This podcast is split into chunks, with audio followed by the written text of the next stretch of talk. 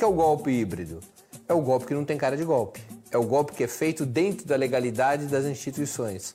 Esse parlamento que está aí, ele é a cara da mídia e ele é refém da mídia. There is no press council or there is no ethical body to which journalists are subject or newspaper proprietors are subject. So they can do what they like. Foi vazado para Globo, né? E a Globo inclusive ganhou um prêmio depois disso internacional na Europa por ter dado um furo de reportagem. Na verdade, ela não deu um furo, ela recebeu o áudio diretamente dos assessores do juiz Sérgio Moro. Mas a mídia também articulava e se tornou uma espécie de quarta instância do judiciário. The censorship hasn't come from the government, it's come from Globo and their allies worried about. Es una insistencia permanente de ataques para desprestigiar, para controlar y para someter el poder judicial al poder político.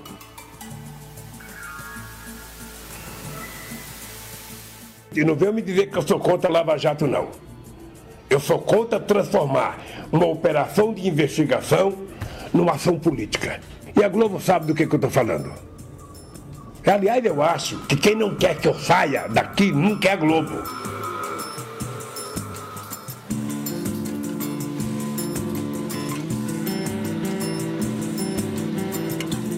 O golpe foi misógino, judiciário, midiático, legislativo, um ódio completo.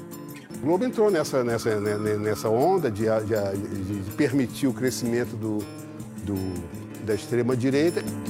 E o interessante e irônico é que o Bolsonaro justamente mirou na Globo. Ela então passa a ser crítica do governo Bolsonaro. E, e, e isso, para nós, é bom. E hoje nós temos é, a velha, velha, a velho ditado espanhol: cria corvos, eles comerão seus olhos.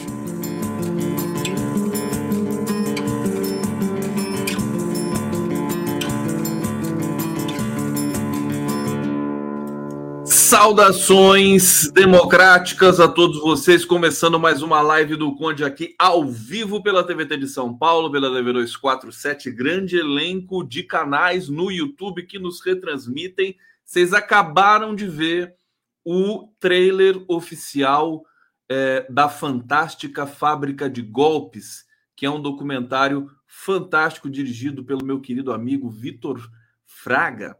É, nós nós é, vamos entrevistar o Vitor aqui em breve e eu quero deixar com vocês: nenhum momento poderia ser melhor para a gente, é, para esse filme estrear no Brasil. Ele já está há um tempo para estrear, é, vai, já está estreando em algumas capitais. Eu vou avisar aqui para vocês. E vamos que vamos, porque hoje tem muita informação aqui para vocês na live do Conde. Sejam bem-vindos. Para, para, para, para. Vera Cubas, Porto Alegre. Vamos, vou comentar com vocês. Tem trechos aqui importantes do Jornal Nacional. Mogi Guaçu presente. Tá aqui Tiago Açucena, cheio de corações. Cores bonitas, Condão. Obrigado, meu gorro. Meu gorro aqui, é, é enfim, é, é ele não é LGBTQIA, mas poderia muito bem ser. Não é verdade? Então ele passa a ser a partir de agora. Grande Condão, boa noite. Obrigado pela presença de vocês. Pessoal, o, o Brasília voltou a ficar é, deu uma tensionada, deu uma distensionada com a posse do Alexandre de Moraes no TSE é, e agora voltou a ficar num clima pesado. O Augusto Aras está é, numa situação complicada é, e eu, eu entendo que hoje ele tenha provocado também o Alexandre de Moraes. É, mostrado que tem algumas cartas na manga. Ele foi, numa, ele foi chamar o Augusto Aras hoje foi chamado para uma reunião das Forças Armadas. O Ministério da Defesa com os três comandos das forças. E o Aras foi chamado. E foi. Né? eu acho que foi retaliação é, ao, a, a, a, essa operação da Polícia Federal é, que promoveu essa operação de busca é, na casa desses oito empresários e que visa, né, antes de mais nada, a meu ver, é, e ao ver de muita gente que está hoje aqui comentando, que está nesses últimos dias comentando aqui na blogosfera, blogosfera, eles estão dizendo o seguinte, é, que a operação é para estrangular o financiamento. Deixa eu só tirar um negócio que apareceu aqui para mim. Eu vou falar esses, essas propagandas de internet é a coisa mais atrás. A internet é o lugar mais, né? É o lugar do, do presente, né? Aí eles fazem propagandas de, do século passado, é o C-Cleaner para você, né? Compre o antivírus, né? Que coisa ridícula. tive que tirar aqui, senão vou ficar desconcentrado. Mas tudo bem, vamos voltar aqui ao assunto, que é o seguinte: é, estrangular o financiamento do 7 de setembro golpista, né? Luciano Hang, esse pessoal todo aí, né? Deixa eu botar a fotinha deles aqui para vocês. Com todo o amor desse mundo, todo o amor que houver nessa vida. Deixa eu ver onde é que está aqui. Vamos botar a carinha deles aqui. Eu só não sei o nome de cor, né? Porque eu, aliás, essa operação deu um, deu um prejuízo, já deu um prejuízo grande para a marca deles, né? Eu só conheço aqui o Luciano Hang e o Mocorongo, que são os dois, os dois da ponta, né? É, e no meio aqui tem lá né, o dono do shopping, o dono não sei mais o que, né? Tudo golpista, tudo golpista. E então esse esse processo causou um, um tensionamento e tem teses agora para todos os gostos também em Brasília. É, depois da, da, da presença é, escandalosamente mentirosa do Bolsonaro, mentirosa, mas tranquila, né?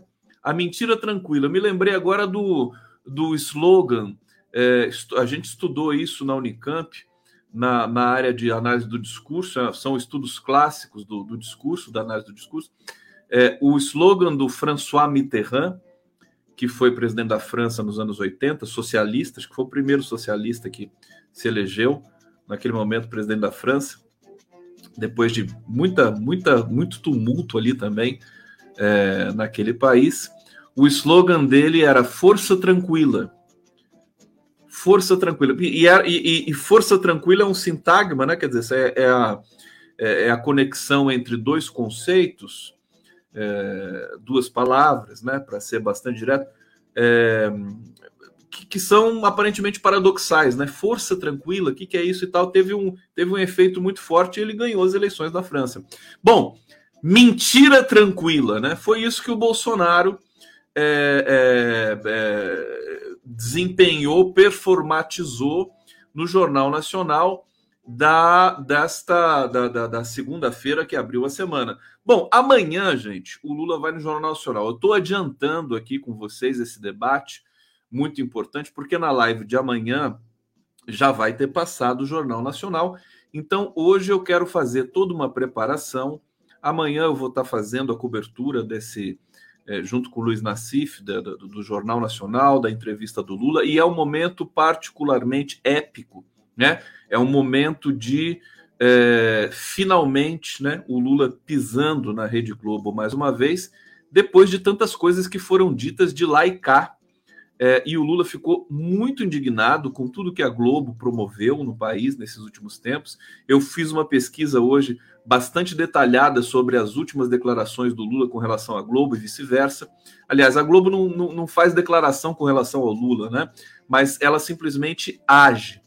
É, e temos aqui, então, portanto, hoje também trechos do Jornal Nacional para a gente lembrar o que foi feito, a campanha suja, sórdida que foi feita contra um partido político, contra um campo político nesse país, é, sendo ali capitaneado pela maior emissora de televisão do país.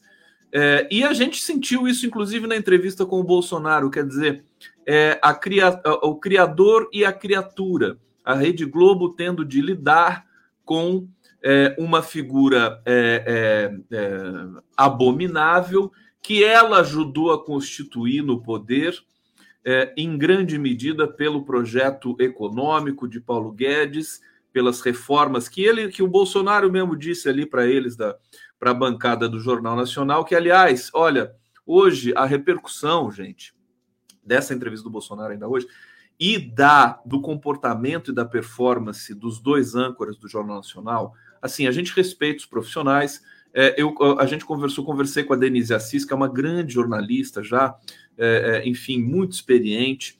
Ela, ela me disse que o William Bonner é publicitário.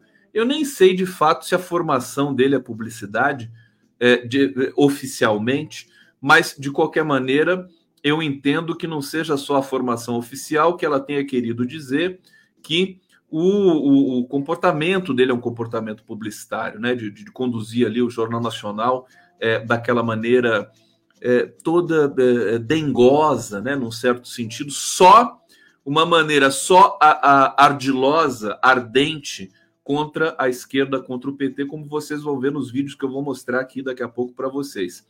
É, então, uma dupla né, de âncoras que tem a sua competência atestada, né, a prosódia, a pronúncia, a fala, tudo, né, eles, eles raramente erram né, na leitura do teleprompter, mas diante de um é, é, ator político do calibre de Bolsonaro, um criminoso, um miliciano, um mentiroso contumaz, eles ficaram devendo muito para o povo brasileiro, ainda que algumas pessoas, ainda que algumas pessoas tenham destacado o fato de que naquele dia, naquela noite, a busca por Bolsonaro imitando as pessoas com falta de ar foi uma das maiores buscas da internet naquela noite. Não sei se isso quer dizer muita coisa. O que, que quer dizer o, o Bolsonaro imitando uma pessoa com falta de ar? Precisa contextualizar isso né?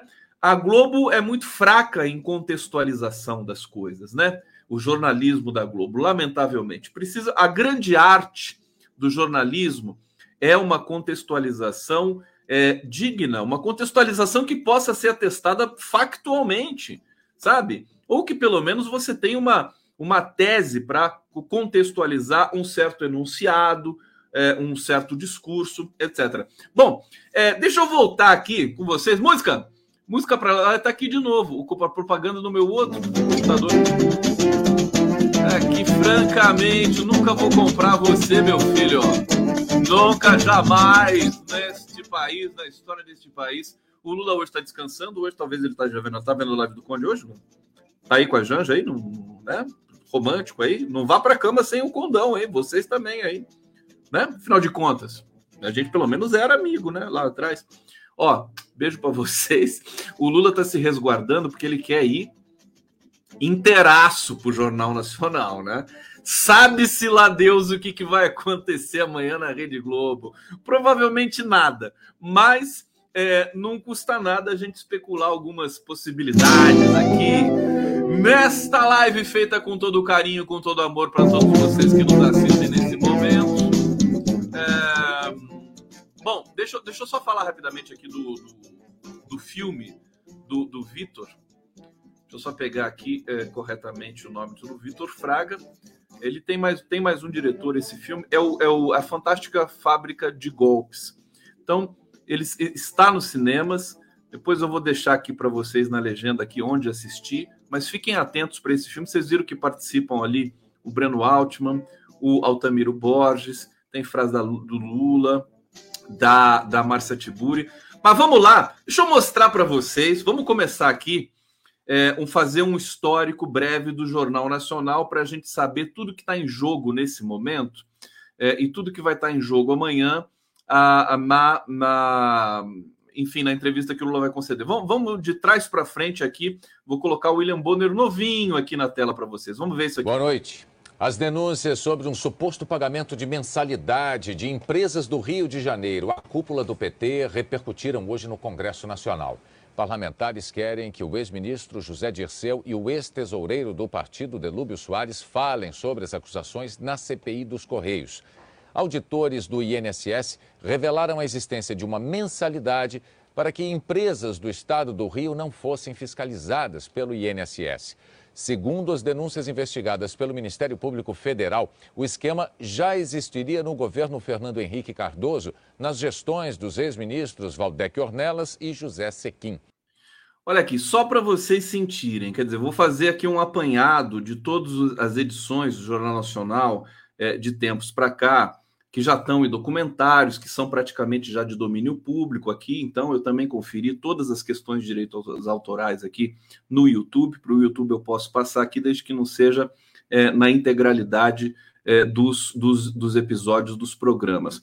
Bom, ali a gente via a, a, denúncia do mensalão, que depois pipocou com a entrevista do Roberto Jefferson para Renata Lopretti na Folha de São Paulo, foi aquele escândalo todo. Eu, re, eu entrevistei o, Zé Dirceu recentemente, é, e ele confirmando e dizendo, quer dizer, tudo isso também é parte desse pacote de Lofer, que foi a perseguição ao PT. Isso tudo está atestado historicamente, tá certo? É, e, e, e, as pessoas vão de, não vão se retratando. Por isso que eu acho que esse encontro do Lula com William Bonner e Renata Vasconcelos pode ser interessante no sentido de haver pelo menos. Eu sei que o Lula não vai forçar nenhuma barra, mas haver uma retratação. Agora eu vou mostrar para vocês. Não sei se vocês se lembram, mas deixa eu até colocar aqui na tela e depois eu depois eu vou abaixar um pouco porque o som está muito alto disso aqui. É, vou, o, a delação fajuta, fake do Antônio Palocci, né? Às vésperas das eleições, acho que às vésperas do primeiro turno, para prejudicar é, a campanha do Fernando Haddad, foi aceita passivamente, tranquilamente pela Rede Globo, e a gente pode lembrar esse momento aqui na voz do William Bonner. Vamos. Está aqui. O ex-ministro Antônio Palocci disse em delação à Polícia Federal que Lula sabia da corrupção na Petrobras e que o então presidente encomendou a construção de sondas para garantir com recursos ilícitos o futuro político do Partido dos Trabalhadores e a eleição de Dilma Rousseff. Palocci também disse que as campanhas petistas de Dilma de 2010 e de 2014 custaram quase três vezes o que foi declarado.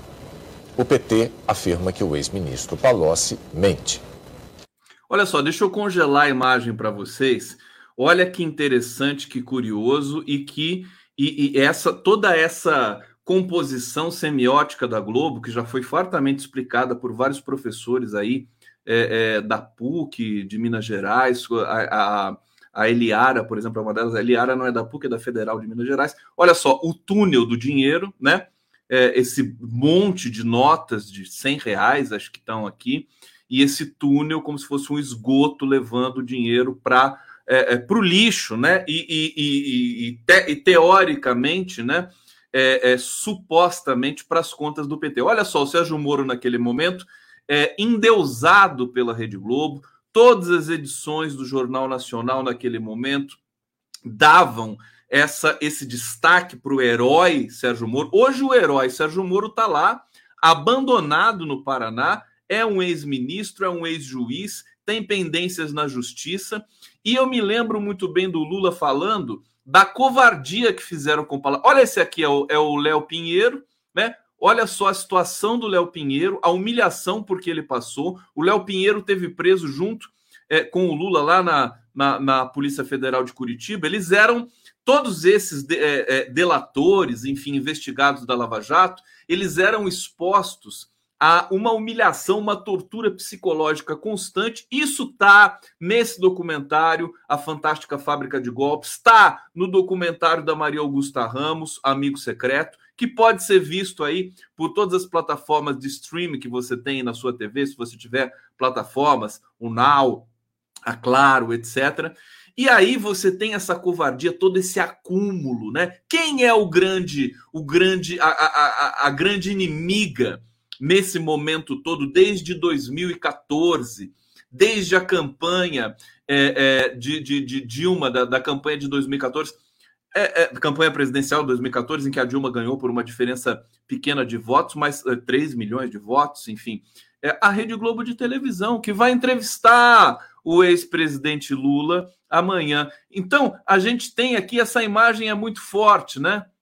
Olha só a imagem do Palocci também sendo sempre colocado ali naquela posição, né, de é, massacre, massacre semiótico, massacre jornalístico. É o Lofer, aparece aqui os, olha só o Léo Pinheiro. Então, todas essas é, é, essas imagens devem, precisam voltar à baila antes que a gente assista é, essa esse momento amanhã em que Lula vai conversar com os jornalistas da Rede Globo. É, é a, a, postura de Bonner e Renato. Eu ia dizer para vocês o seguinte: eu estava dizendo aqui, deixa eu fazer aqui uma digressão para vocês. Ó, música, vocês depois. Tá tudo bem? Vocês estão gostando aqui da live de hoje? a audiência tá boa aqui. Deixa eu agradecer que estamos ao vivo pelo canal do Conde, pelo Facebook, meu Facebook. Sigam-me no Facebook é, o Facebook do Brasil 247, canal do Conde no YouTube, TV 247, obrigado pela audiência, Rede TVT de São Paulo, também é uma audiência muito forte hoje, TV GGN do meu querido Nassif, Jornalistas Livres, Grupo Prerrogativas. Eu ia dizer para vocês naquele momento o seguinte: ficou muito feio para a dupla de âncoras do Jornal Nacional. Mais uma vez, a gente respeita profissionais, né? cada um no seu quadrado. É, mas Hoje, a notícia de que houve uma negociação, tratativas para que não fossem feitas perguntas para o Jair Bolsonaro. Quer dizer, isso é absurdo ter é, é, havido essa, essa negociação, né? Eu, eu comentei, olha só, Globo aceitou condição imposta por Bolsonaro para entrevistá-lo. Quem diz isso é o jornalista Ricardo Noblar.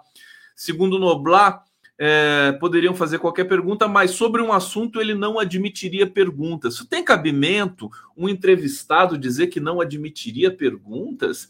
Envolvimento dos seus filhos e da sua mulher em, em casos de corrupção? Nada de Fabrício Queiroz, rachadinha, mansão milionária de Flávio em Brasília, depósito na, depósito nas, depósitos na conta de Michele Bolsonaro e coisas afins. Quer dizer, Olha, eu acho que a Globo, já que o Bolsonaro é conhecido por não respeitar nenhum tipo de acordo, né? Ele fez aquele acordo fajuto. É, na verdade, não sei se alguém pensou que estava fazendo um acordo quando, depois do 7 de setembro, é, é, o Temer foi chamado às pressas e urgentemente. Bolsonaro mandou o avião da FAB buscar o Temer em São Paulo, aliás, cujo, cujo preço de cada quilômetro quadrado viajado né? Nós, contribuintes, pagamos quanto por cada quilômetro viajado? Acho que 50 reais e agora passou para 200 reais. Ou seja, façam as contas, né? São Paulo, Brasília, 2 mil quilômetros, né?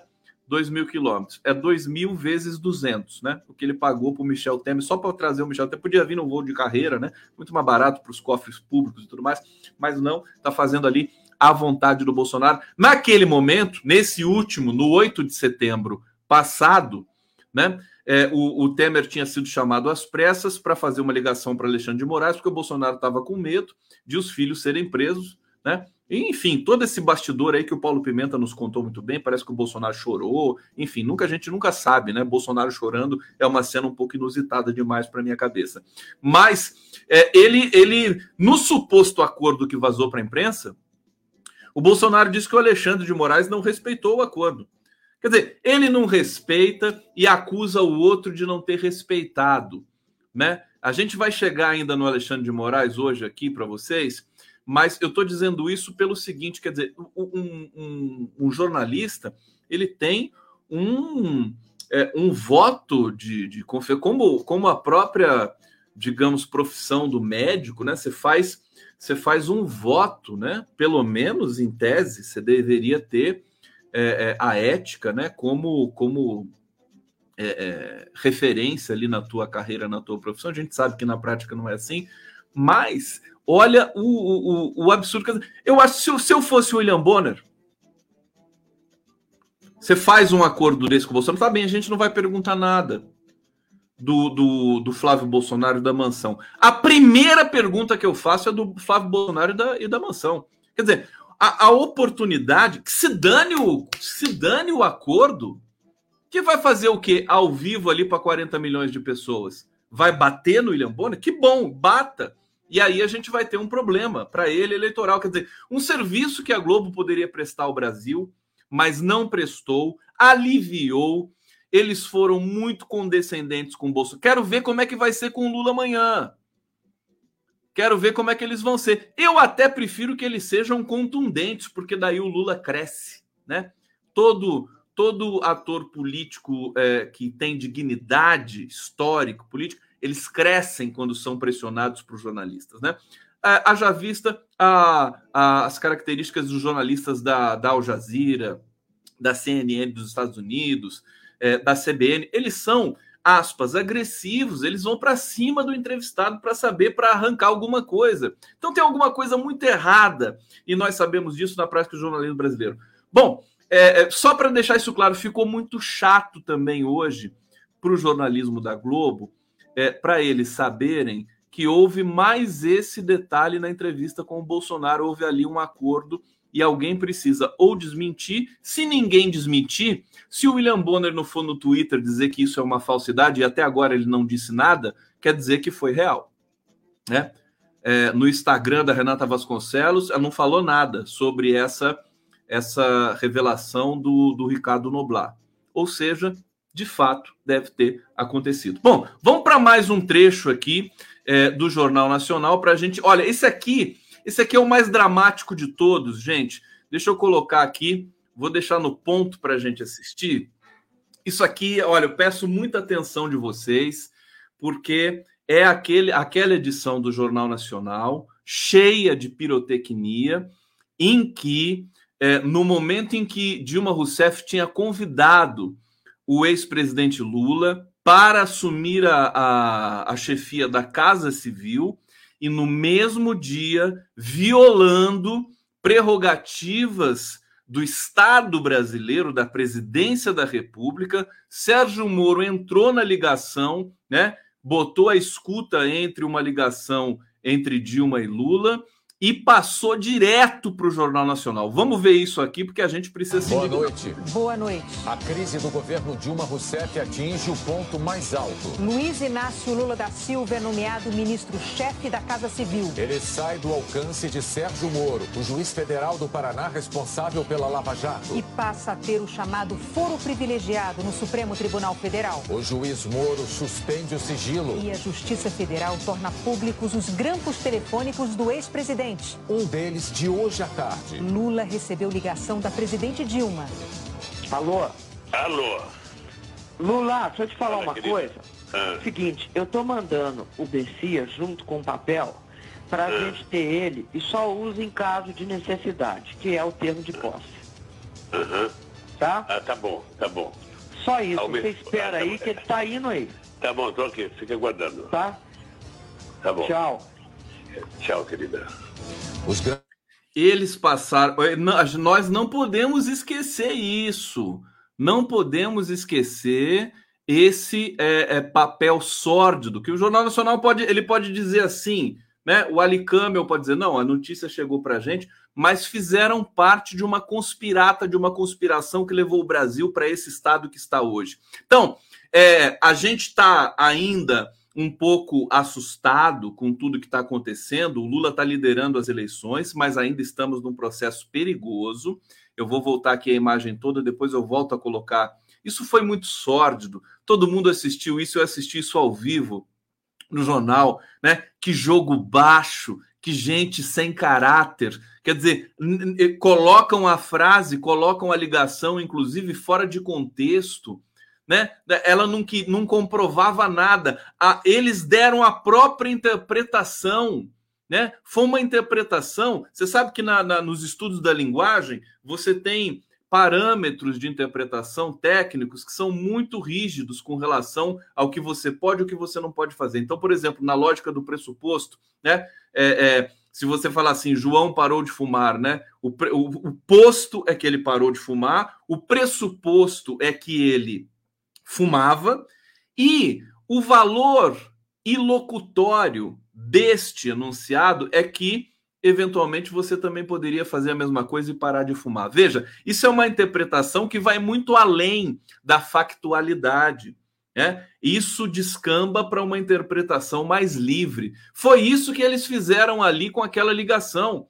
A Dilma dizia: é, eu, eu, eu, ainda preciso ver, e vou conversar isso depois com Eliara Santana, que é uma linguista que estuda muito, essa, publicou um livro fantástico sobre isso. Esse, essa, essa, esse diálogo entre Lula e Dilma ainda carece de uma análise técnica muito detalhada para que a gente possa aferir com muita precisão que ali não houve nenhum comprometimento de absolutamente nada, e aquilo foi apresentado no Jornal Nacional como um grande escândalo. E depois a gente ficou sabendo que é, o Sérgio Moro não tinha autorização para fazer isso para divulgar.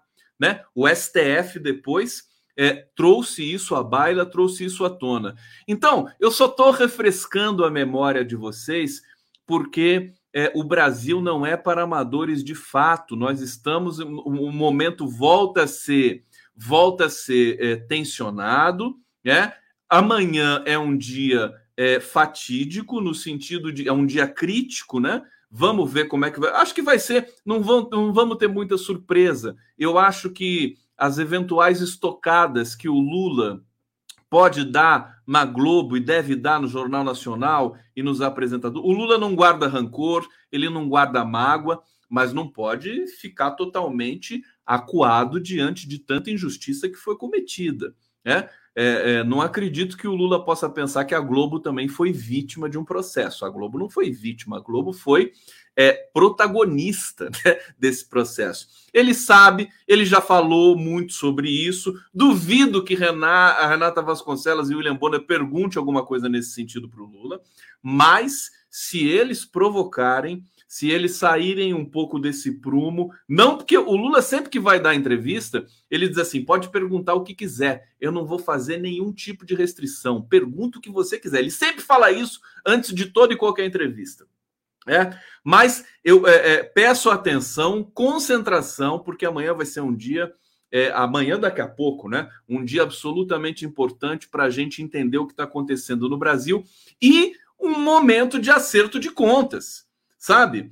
É, é, nem que seja uma coisa muito sutil, mas tudo que a Rede Globo promoveu contra Lula e agora recebê-lo nessas condições de quem está liderando uma campanha presidencial com toda essa, é, é, digamos, o Lula lidera com muita performatividade, né? É, é, é uma performance fantástica eleitoral, inédita para a esquerda e tudo mais. É, é, então, eles, enfim, vão reverenciar o Lula de alguma maneira, né? mas o preconceito de classe vai vazar certamente em alguns momentos. Aliás, falando em preconceito, ontem eu me lembro do o Ciro Gomes, né? Que é o patinho feio, né, tadinho? O Ciro Gomes, ele estava dando entrevista lá no, no, Jornal Nacional. Aí, de repente, ele fala assim: Não, eu queria deixar um recado aqui, inclusive você, dona de casa, que está assistindo a entre. O Ciro Gomes, ele falou dona de casa, né? Dona de casa eu achei extremamente machista e fora de fora de coisa de Silvio Santos, né? Dona de casa, aquela coisa, sabe? É, é tal, desmerecendo a mulher que trabalha, a mulher que, que, enfim, porque ser dona de casa também é trabalho, a gente sabe disso. Mas eu achei que o contexto ali foi meio estranho. Esse é o Ciro Gomes, né? Eu não sei se vocês concordam comigo nisso. Foi constrangedor o Ciro Gomes falando dona de casa Jornal, Nacional. Olha, o Eduardo Padula está aqui. Ele está dizendo: boa noite, Condão, Comunidade 247. Você pode ter certeza de que o presidente Lula vai dar um show amanhã.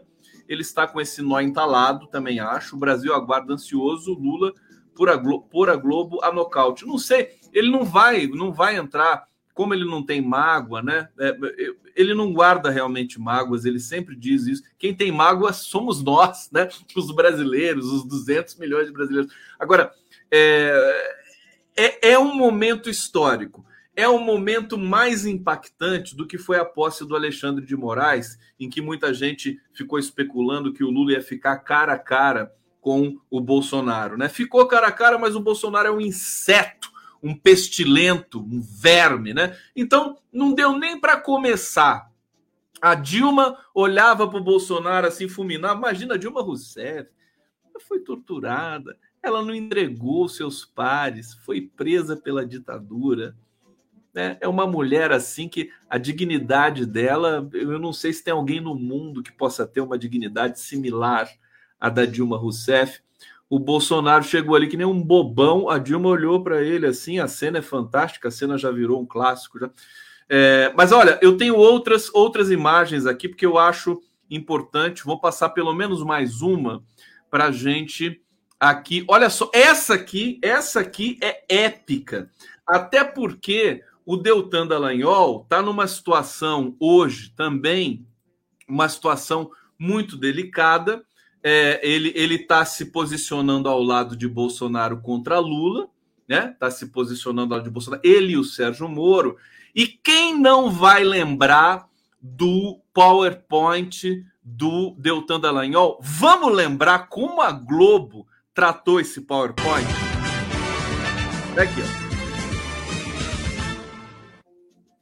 Os promotores da Lava Jato denunciaram hoje o ex-presidente Lula, a mulher dele, Marisa Letícia, e mais seis pessoas por corrupção e lavagem de dinheiro no processo que apura a propriedade do apartamento triplex em Guarujá e o armazenamento de bens do ex-presidente. Os procuradores afirmam que a corrupção apurada nesse processo envolveu 87 milhões de reais desviados da Petrobras e acusam Lula de ser beneficiário direto de 3 milhões e 700 mil reais. Mas os procuradores não se limitaram a expor os detalhes dessa denúncia. Fizeram também uma avaliação geral de todo o escândalo da Lava Jato. O procurador Deltan Dallagnol disse que Lula é o comandante máximo de um esquema criminoso. Segundo Dallagnol, um esquema que tinha como objetivos enriquecer ilicitamente, manter a governabilidade com pagamento de propinas e perpetuar o Partido dos Trabalhadores no poder. Os procuradores abriram a entrevista com um balanço de quase dois anos e meio de trabalho. 129. Olha, aqui eu vou cortar o som só para a gente acompanhar, né? Tá aqui, eh, vocês estão vendo aí, olha lá o Carlos Fernando, esse aqui acho que é o é o Januário, né? Que depois a gente né. Olha, esse aqui é o Diogo, que, que colocou aquele, aquele outdoor em Curitiba. E tá aí o Deltanzinho, o Dallagnolzinho, trazendo aí a tese dele, mirabolante, extravagante, aquele PowerPoint o mais absurdo de toda a história dos PowerPoints. E esse tratamento generoso da Rede Globo, olha só, Olha, a Rede Globo melhorou o PowerPoint do, do Deltan Dallagnol, que foi condenado, né, recentemente a indenizar Luiz Inácio Lula da Silva, justamente pela ilegalidade que se caracterizou essa espécie de palestra sobre a Lava Jato num hotel de São Paulo que nós contribuintes pagamos, né? Aliás, também está sendo condenado a ressarcir o Estado erário brasileiro pela farra das diárias. Ele e o senhor Rodrigo Janot, é, o Deltan Dallagnol, ressarcir em, em mais de 2 milhões aí, que foram as farras das diárias na Lava Jato. Eles fizeram aquela coletiva, fizeram aquela festa toda e apareceu o PowerPoint, né? É, é, é, é insistentemente no, nos jornais. Olha só, olha a maravilha do PowerPoint. Destaque no Jornal Nacional é uma, o jornal que tem maior audiência no Brasil. Então, eu acho assim, isso aqui é tudo em caráter ilustrativo para vocês, é, é, porque eu estou fazendo essa pesquisa. Inclusive, a gente precisa fazer. Eu vou sugerir para o Nacif, enfim, para todo mundo, para a gente fazer um documentário. Precisa trazer todos esses trechos para que não se esqueça, para a história não esquecer, né, o papel que a Rede Globo de televisão teve nesse nesse entorno todo, nesse processo todo aí de criminalização da política, de criminalização do PT, do Lula. E olha só o resultado. O resultado é dramático, o resultado é catastrófico. Agora, PT está mais forte, mais vivo do que nunca, né? E conseguiu uma aliança absolutamente é, espetacular com uma figura que era queridinho também da Rede Globo em muitos momentos, que é o Geraldo Alckmin do PSDB. Quer dizer, as coisas mudaram rapidamente, o mundo não, não dá voltas, ele capota, como a gente sabe. E, é, portanto, né, fechando a reflexão sobre essa entrevista de Lula ao Jornal Nacional, nesta quinta-feira, às 20 horas e 30 minutos, em que nós vamos dar cobertura aqui com muita com muita atenção e com muita análise. para vocês e muita técnica também. Vamos falar de linguagem, vamos falar de todos os detalhes ali em que é, William Bonner e Renata Vasconcelos vão mobilizar para eventualmente tirar alguma coisa de Lula, como é que eles vão tratar dos assuntos do combate à fome, como é que vai ser né, as intervenções, as interrupções, enfim, vamos estar muito atentos a tudo isso, porque é um programa que vai para 40 milhões de pessoas. Né? A assessoria de comunicação, os estrategistas do Lula, eles vão estar, eles já disseram que é uma espécie de comício é, considerado um, um palanque de alta é, potencialidade, porque ele vai falar para 40 milhões de pessoas, né? É, a gente sabe que a internet modificou a relação da televisão e tudo mais, mas ainda existe, né? Sobretudo nas classes mais pobres.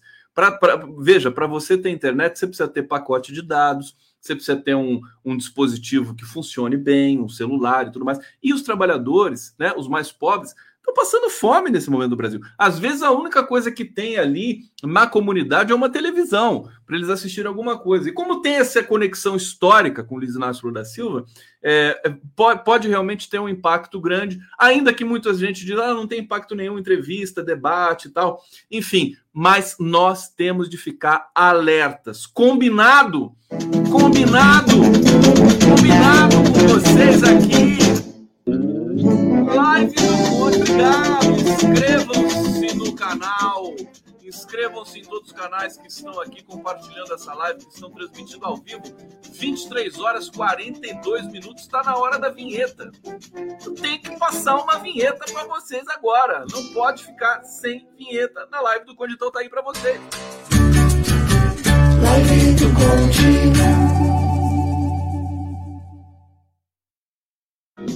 Tá tudo bem com vocês? Vamos nessa. Eu tô lendo tudo aqui, não tô lendo muitos comentários hoje, porque hoje tá é, é brainstorm, brainstorm do Condão. É, amanhã estamos junto aqui. Amanhã também no Giro das 11, no 247, é, vamos receber o Gilmar Tato. Gilmar Tato é coordenador nacional de comunicação do PT. E, e, e é uma figura realmente muito, muito qualificada, né? É, eu fiquei surpreso é, positivamente com o Gilmar Tato, porque ele, ele, ele ocupou esse cargo que tem assim todo um é, é, é uma ocupação política, evidentemente, né? Mas ele foi estudar a questão da comunicação, a questão das campanhas. Ele está consciente de muitas coisas, né? E está sendo importante para a campanha do Lula. Bom, é, vamos falar um pouco do Augusto Aras. Vocês querem falar do Aras? Live Catarse do Condão. Aqui não tem catarse, mas tem a catarse aqui, né, do, do próprio Conde, aqui que sou eu. É, olha só, vamos falar dessa questão aqui. Vou fazer várias notícias para vocês ficarem muito bem informados e dormirem com condão na felicidade. Né? O condão da esperança a varinha de condão também. A vara de condão. Varinha de condão não, vara de condão. Vara de condão. É, reunião com comandantes das PMs. Tribunal Superior Eleitoral propõe restringir porte de armas em dia de eleições. Isso aqui é uma notícia importante para gente, porque você já pensou o bolsonarista indo votar armado, né? A Marta Hamster está dizendo aqui: não conseguem listar três coisas boas do coiso para o Brasil. Ainda querem fazer sucesso. Ô, gente enganada que não enxerga. Obrigado, Martinha, querida. Olha só, comandantes de polícias militares afirmaram nessa quarta-feira é, ao, ao, presidente do, do, TSE, que é o Alexandre de Moraes, o Xandão, nosso amigo aqui, o Xandão, querido, né? é, que as tropas estão sob controle e garantirão a realização pacífica das eleições. Primeira coisa. Bom, o, o, duro é ter de dizer isso, né? O duro, eu queria. Você imagina o, a, o William Bonner perguntando para o Lula assim: Ô Lula, se você perder as eleições, você vai aceitar o resultado? É, mais ou menos assim, só para a gente ter a noção do que com o que, que a gente está lidando. Né? Sandra Leite Minchilo está dizendo que lembraram a edição do debate do Collor na Globo, claro. Muito bem lembrado, Sandra. É, é, até vou, vou, trazer isso amanhã na cobertura que a gente vai fazer, né? É, daquele momento em que 89, primeira eleição depois da ditadura militar, segundo turno, Lula Collor, toda a campanha sórdida que o Collor fez contra o Lula, trazendo, uh, uh, enfim, a questão da Lurian, da, da ex-companheira do Lula, Miriam Cordeiro, é, tudo de sujo, de imundo que foi colocado ali com é, e, que não tinha nem o TSE não podia ter punido o Fernando Collor naquele momento, a campanha do Collor, mas a Sandra está falando do debate, né? O próprio Boni, o Zé Bonifácio Sobrinho, que foi o todo-poderoso da Globo naquele momento, ele confessou, né? Falou já em vários programas aí que ele editou mesmo o debate e era a ordem do, do Roberto Marinho, né? Roberto Marinho que não queria deixar o Lula ganhar é, para a presidência da República. Bom, tá aqui. Constam na pauta discussões sobre a importância das PMs nas eleições e tudo mais. Ah, deixa eu ver onde é que está aqui a questão dos portes de arma. Bom, é, segundo informações, isso foi discutido ali entre Alexandre de Moraes e as PMs né, dos estados brasileiros. Olha, para falar dessa operação contra os uh, empresários golpistas, né, é, a gente tem aqui informações também de que o Alexandre de Moraes é, tem mais subsídios, né, informações, dados e está aguardando o momento certo para soltar. A informação é do jornalista Mário Vitor Santos, né? É, que ele é, prospectou aí durante o dia de hoje. O gente do meio jurídico, diz o Mário Vitor, considera que Alexandre de Moraes disparou a operação de busca e apreensão contra empresários suspeitos é, de pertencerem a uma articulação golpista, não por autoritarismo, abuso de poder ou demonstração de machismo, etc., mas por ter recolhido extensos elementos que indicariam de ações planejadas por esses empresários contra o processo eleitoral. Quer dizer, essa galerinha toda que estava lá no WhatsApp falando de golpe e tudo mais, eles, em grande medida, foram os financiadores do 7 de setembro passado. Né? O 7 de setembro passado, e hoje eu tive a oportunidade de conversar com a Tânia Oliveira, jurista da BJD, e é, é, é, é uma das coordenadoras da coalizão em defesa do sistema eleitoral, uma coalizão que reúne mais de 200 entidades. Foram eles que levaram até o Alexandre de Moraes, até o STF, a necessidade de se interpelar judicialmente esses empresários após o vazamento dessa conversa, dessa, dessas mensagens pelo WhatsApp, a matéria do é, Guilherme Amado, do portal Metrópole, né? É, e, e, enfim, agora isso está conectado com o processo das milícias, né? Digitais. Tudo isso está sendo ali organizado. O Alexandre de Moraes não é alguém que se intimida com certas pressões políticas.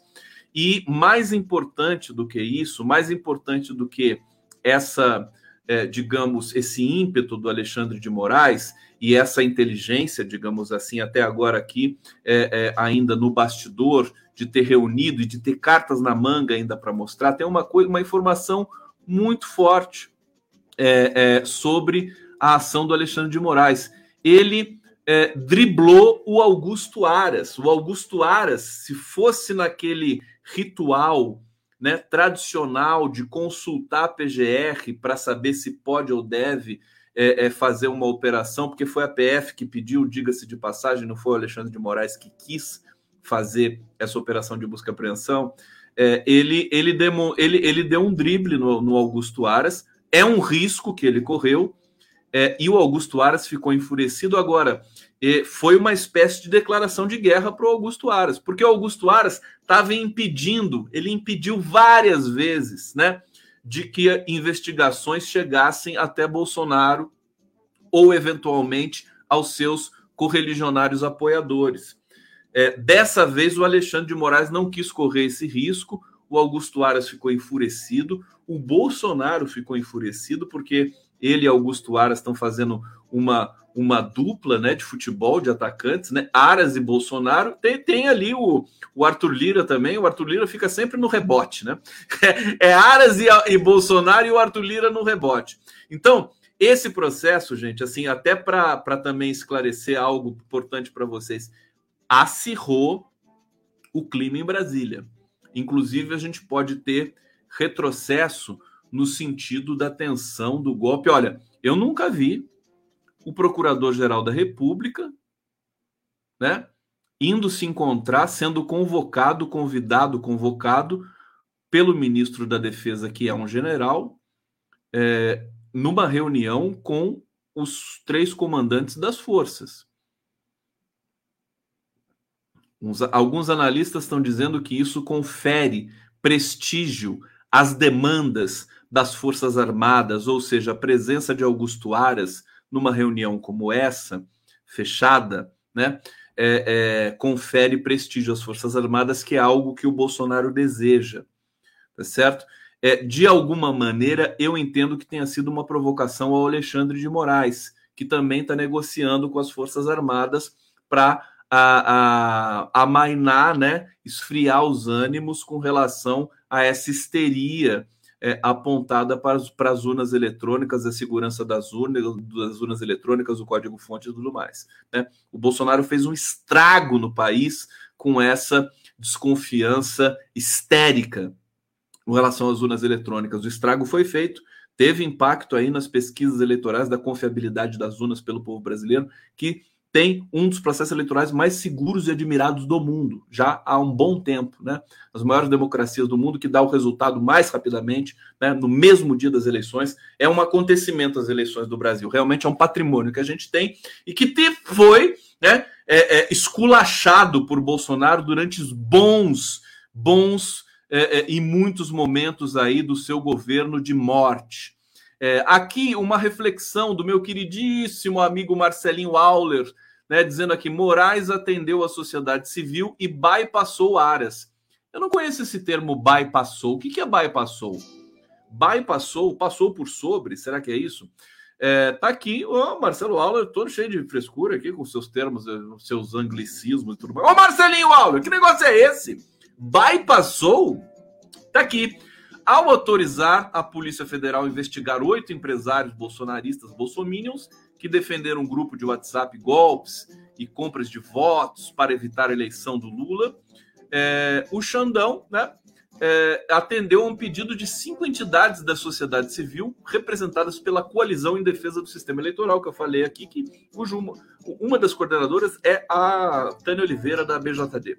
E bypassou o procurador-geral da República, é, Augusto Aras. É desviou? O que, que é bypassou? Eu não conheci esse É by com Y, hein? Bypassou tudo junto. É, ele acabou sendo mais atingido pela operação, embora não seja alvo das investigações. Tem muita coisa para aparecer. Bypass. Ah, tudo bem, desviaram. É, mas ele, ele trouxe para o português, né? É, trouxe para o português aí. Ficou, ficou cheio de onda, viu? Ficou cheio de frescura, viu? Parabéns, Marcelinho Alves. É, agora, tem muita coisa. O Aras está nessas mensagens, né? Talvez por isso o Alexandre de Moraes, é, não sei se ele tinha já informação de alguma coisa nesse sentido, certamente não, porque as mensagens e essa informação de que o Aras estava ali numa das mensagens veio depois da apreensão dos celulares. Portanto, não antes de o Alexandre de Moraes determinar. Mas poderia ter é, outras pesquisas, outras questões, inteligência, né, trabalhando ali, é, que possa dar, ensejar uma suspeição sobre Augusto Aras. Gente, pode estar tá em curso uh, a fritura do Augusto Aras nesse final de mandato do Bolsonaro, o que seria muito merecido, né? Por tanta prevaricação, e hoje quem me, me, me citou essa palavra prevaricação de maneira muito forte foi a Tânia Oliveira, que é uma profissional do direito muito criteriosa, né? E para falar isso de o Augusto Aras é preciso ter muita consistência realmente, e eu confio na palavra da Tânia Oliveira. Quer dizer, é, acho que chegou a hora do Augusto Aras, né? As coisas vão se precipitando. À medida que o Bolsonaro vai caindo, vai anunciando a sua saída, né? Do mandato do governo, Augusto Aras pode também estar sendo fritado por outras instâncias aí, nessa máfia toda que compõe aí a base de apoio ao Jair Bolsonaro nesse tempo todo. É, bom, tem muita coisa ainda para falar para vocês, não vai dar tempo, evidentemente, mas algumas coisas eu posso ainda destacar com vocês aqui. Você tem aqui uma reflexão da Miriam Leitão, de hoje, dizendo que está por trás do conflito com empresários bolsonaristas, Aras, Polícia Federal e Moraes. Eu não vou nem especular aqui o que a Mira Leitão diz, mas a Vera Magalhães também está trazendo uma reflexão interessante. São, são duas figuras que a gente é, respeita como seres humanos, né? A Miriam Leitão e a Vera Magalhães. Não tão profissionalmente assim. É, mas algumas coisas, vocês sabem que eu privilegio muito mais o texto do que o sujeito, do que o autor, né? Do ponto de vista jornalístico. É, a Vera Magalhães tem informações também que são informações importantes. É, e aqui ela está dizendo óbvio, né? A ação sobre empresários visa estrangular financiamento ao 7 de setembro. Olha que interessante. É, o intuito principal é acabar com o financiamento de empresários bolsonaristas a atos antidemocráticos que vêm sendo convocados por Jair Bolsonaro e por sua rede de operadores no 7 de setembro. Olha, e para terminar, né, eu quero chamar a atenção de vocês que o Bolsonaro hoje, né, é, numa fala, acho que é, em Minas Gerais, comício em Minas Gerais, Bolsonaro atacou Lula fez promessa a PMs e reforçou o chamado para o 7 de setembro. Né? Então, vocês sabem que vai, é, são idas e vindas, o Bolsonaro é um mentiroso profissional. Ele disse que não ia discursar no 7 de setembro, logo depois da posse do Alexandre de Moraes. Ele disse que ia recolher, a pedir. A, disse não, né? Isso, os bastidores ali da campanha do Bolsonaro, porque você tem uma ala de marqueteiros do PL que ali comanda uma campanha que vai ser a televisiva de rádio do Bolsonaro, que começa, inclusive, depois de amanhã, amanhã, né? Porque a gente já está quase na meia-noite aqui. Dia 26 começa a campanha na televisão. É, eles é, é, estão é, é, pedindo para o Bolsonaro: não, fica mais tranquilo, né? não, não ataca as urnas, que isso é ruim eleitoralmente para você e tal. Ele está atacando as urnas há muito tempo e está crescendo, ainda que lentamente. Né? É, sabe, sabe, o que, que eu acho um grande perigo Gente, e aí eu finalizo com isso e vou fechar com o trailer do filme do Vitor Fraga de novo aqui, que é o, o a Fantástica Fábrica de Golpes, para vocês irem se preparando para assistir esse filme fantástico. Agora, você sabe qual é que é o grande problema? Muitos estrategistas, marqueteiros, é, até, até os políticos mais tarimbados, experientes, né? enfim, que passaram por tudo nesse país, eles estão defasados com relação a guerra digital. Estão muito defasados. O que está acontecendo no submundo é, das redes, né, da, da, Deep Web, tudo isso, é, é, tá, eles vão, estão começando a conseguir aumentar a rejeição do Lula, que é a única chance que eles têm de Bolsonaro começar a ficar competitivo, né? Aumentar a rejeição do Lula e diminuir a rejeição do Bolsonaro muito lentamente isso está acontecendo. Então eu acho que é preciso ter muito cuidado, convocar profissionais de ponta já para analisar esse tipo de coisa. Eu acho que existe uma hesitação forte aí na campanha é, da progressista. Eu estou aqui sempre torcendo para que tudo dê certo, né? Mas é, depois não digam que eu não avisei, tá bom? Ô, gente, vou deixar aqui então com vocês, olha deixando um beijo maravilhoso para todos vocês e vou deixar o, o trailer do filme do nosso Vitor Fraga.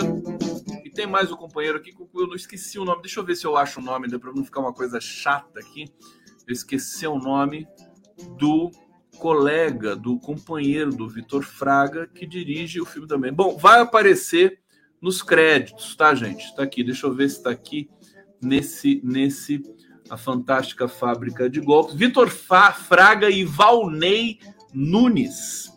Valnei Nunes. Esse filme tá bombando, vai bombar no Brasil inteiro. Vocês vão assistir aqui o trailer mais uma vez. Deixa eu pegar aqui mais um superset que chegou. Kátia Peruca. Beijo para você, Kátia Peruca! Que coisa maravilhosa. Ó, tá bom? Então mandem coraçõezinhos para mim.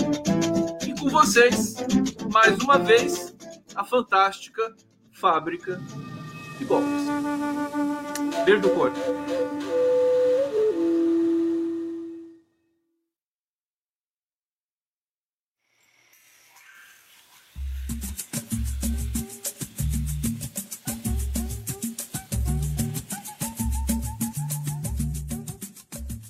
O que é o golpe híbrido? É o golpe que não tem cara de golpe. É o golpe que é feito dentro da legalidade das instituições. Esse parlamento que está aí, ele é a cara da mídia e ele é refém da mídia. There is no press council or there is no ethical body to which journalists are subject or newspaper proprietors are subject. So they can do what they like. Foi vazado para a Globo.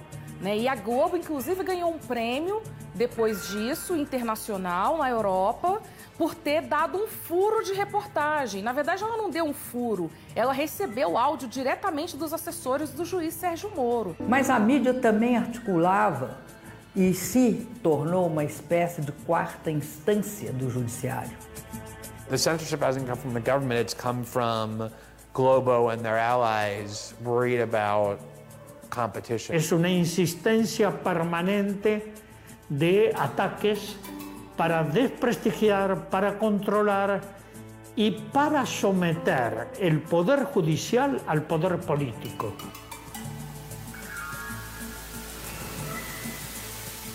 E não venham me dizer que eu sou contra Lava Jato, não. Eu sou contra transformar uma operação de investigação numa ação política. E a Globo sabe do que eu estou falando. Aliás, eu acho que quem não quer que eu saia daqui nunca é Globo.